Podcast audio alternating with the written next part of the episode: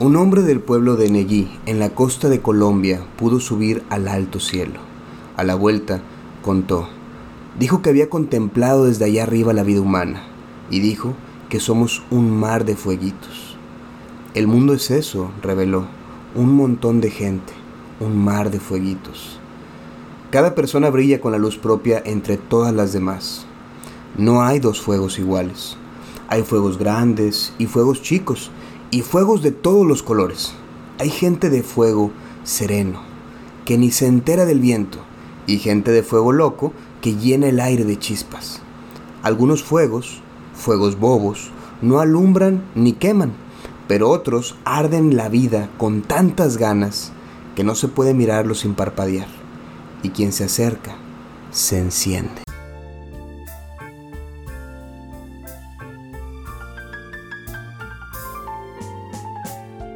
Hola, mi nombre es David Sendejas y estás escuchando La Gran Pregunta, un espacio Servidac en donde compartimos esas grandes preguntas hechas por psicólogos, terapeutas, psiquiatras y transformadores de vida y buscamos que puedas reflexionar respecto a estas preguntas para que puedas llegar, aunque sea un paso a la vez, a eso que conocemos como salud mental. El día de hoy quiero compartirte una gran pregunta que te va a servir mucho para poder explicar cuál es la razón por la que pierdes las llaves o cuál es la razón por la que no encuentras tu cartera. El día de hoy vamos a hablar de la pregunta del ¿para qué o por qué soy tan despistado? Y es muy sencillo hablar de esto, sin embargo, pues tiende a ser como que un arma de doble filo. Yo digo un arma de doble filo porque hace poco estaba hablando con, con mi esposa, sobre este tema que quiero, que quiero traer y es como, pues sí, me puse en evidencia de muchas cosas que a lo mejor yo soy despistado. Y así como yo hay mucha gente que se cubre bajo esa etiqueta del despistado y sin embargo pues siempre todo, todo, todo, toda cosa que hacemos tiene un trasfondo. Siempre hay una intención inconsciente a cada uno de los actos que hacemos. ¿De qué sirve conocer esa intención? Pues sirve para conocerte a ti mismo. Y conforme más te conoces a ti mismo, más vas a saber de qué pata cojeas. Y conforme más sepas de qué pata cojeas, pues vas a evitar estar poniéndola para sostenerte o soportarte. Eh, ¿Qué puedo decir del olvido? Hay dos ejemplos muy bonitos que, que quiero traerte aquí. Uno de ellos es, imagínate esto, un hombre que tiene tiempo, que considera que su mujer no le da regalos, su mujer no le da cariño, su mujer está fastidiada de él, y entonces, un día de la nada, su mujer va y le regala un libro y le dice, toma este libro, te lo regalo para que lo leas. Entonces él lo ve como un acto muy bonito, pero por dentro dice, ella nunca me regala nada, ella no, no hace nada por mí, ¿para qué me dio esto? Y resulta que, sin darse cuenta, se le olvida dónde dejó ese libro. Y lo buscó en su casa, y lo buscó en su escritorio, y lo buscó en el trabajo, y no encuentra dónde dejó ese libro. Pasa el tiempo y la mamá de ese hombre se enferma, y es su mujer quien va a cuidar a su mamá. Y ella la acompaña durante toda la enfermedad, y una vez que la mamá sale adelante, la mujer regresa ahí al lado de su esposo. Y pasa algo curioso.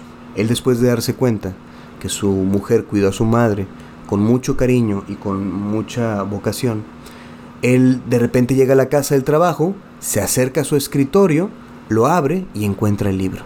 Y entonces ese olvido tiene sentido. Él estaba como enojado con ese acto de cariño que hizo a ella y por eso algo pasó dentro de sí mismo que le permitió olvidar ese libro. Otro ejemplo que te puede dar luz es, imagínate una chica que está estudiando costurería, o sea, está aprendiendo a, coser, a hacer cosas de detalles, no se llama estilista de modas. Y ella de repente se está haciendo una blusa y sin querer corta de más las mangas. Y esa blusa la ocupaba para salir a un evento. Entonces va y con muy pocas ganas se acerca a su mamá pues para decirle de que, oye mamá, pues ayúdame a, a componer esta blusa que descompuse. Cuando lleva a su mamá a buscar la blusa, resulta que no la encuentra. Y por mucho que busque, que busque, que busca, no la encuentra. Es en ese momento que ella se pone a pensar, ¿por qué estoy batallando para encontrar esa blusa que acabo de poner aquí en el cuarto? Y es cuando ella se dio cuenta que no quería que su mamá viera que no está aprendiendo a ser costurista. Esa clase de cosas tienen que ver con el olvido.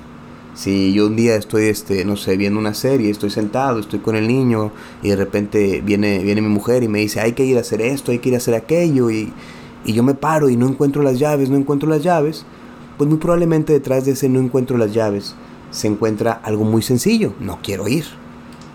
A lo que quiero llegar es que, y estos ejemplos sirven para entender que el olvido es un acto de rebeldía contra las cosas displacenteras. Todo lo que olvidamos está relacionado con una situación displacentera, o sea, algo que no me causa placer. Ponte a pensarlo.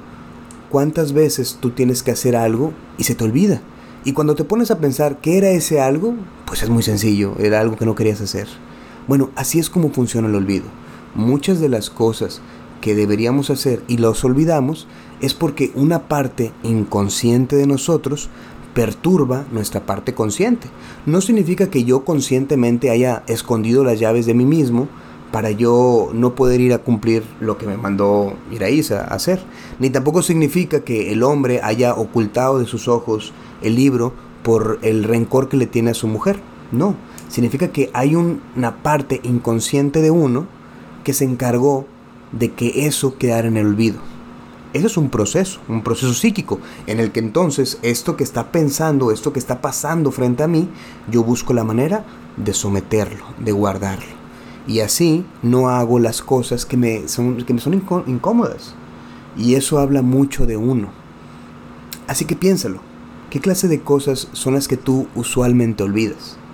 Es muy divertido cuando te das cuenta que un niño de repente va a la escuela y no llevó libros. Y pues sí, te das cuenta que evidentemente no le gusta ir a la escuela. O no le gusta estudiar, le gusta ir a la escuela a platicar. O de repente a alguien que se le olvidaron dónde dejó su lápiz y lo tenía en la mano, pero olvidó dónde quedó el lápiz exactamente cuando tenía que ponerse a hacer un resumen. Esa clase de olvidos son los que yo quiero hablar. Que más que olvidos se le conoce como amnesias temporales. Son un proceso en el que entonces esta parte inconsciente de nosotros borra cierta información con tal de que tú no pases por un momento incómodo. Consciente e inconsciente esto es, algo complicado, pero se vuelve muy sencillo, porque la verdad es que todos sabemos que existe un mundo inconsciente. Eh, solamente que nos es difícil aceptar que hacemos cosas de manera inconsciente. Es muy sencillo, si tú estás viendo una pelea en el que uno se equivoca al decir una palabra, el otro se va a agarrar de ahí.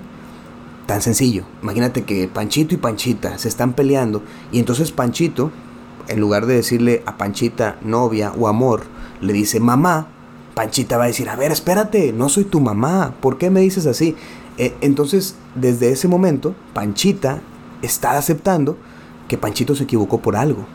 Y así funcionan las equivocaciones, así funcionan los olvidos y así funcionan la gran mayoría de las cosas que sin darnos cuenta nos rigen, nos rigen todo lo que hacemos. Así que piensa, ¿qué es eso a lo que casualmente siempre te olvidas? Siempre te olvidas hacer, siempre te olvidas bajar la tapa del baño, cerrar las puertas y no sé qué más cosas que pues uno hace y se le olvida que ya no debe hacer. Ponle mucha atención a esos olvidos, porque esas amnesias temporales que tú hacen hablan mucho de lo que no quieres hacer. Y bueno, si hay algo en tu vida que no quieres hacer, vale mucho la pena que le pongas atención o para que dejes de hacerlo o para que entiendas por qué tienes que hacerlo. Y bien, te recuerdo te recuerdo que en este podcast pues no existen respuestas, existen grandes preguntas y la respuesta indicada la tienes tú. Date la oportunidad, pero date realmente la oportunidad de reflexionar sobre esa respuesta. Y te agradezco mucho que me acompañes en este episodio. Espero tengas un excelente día. Adiós.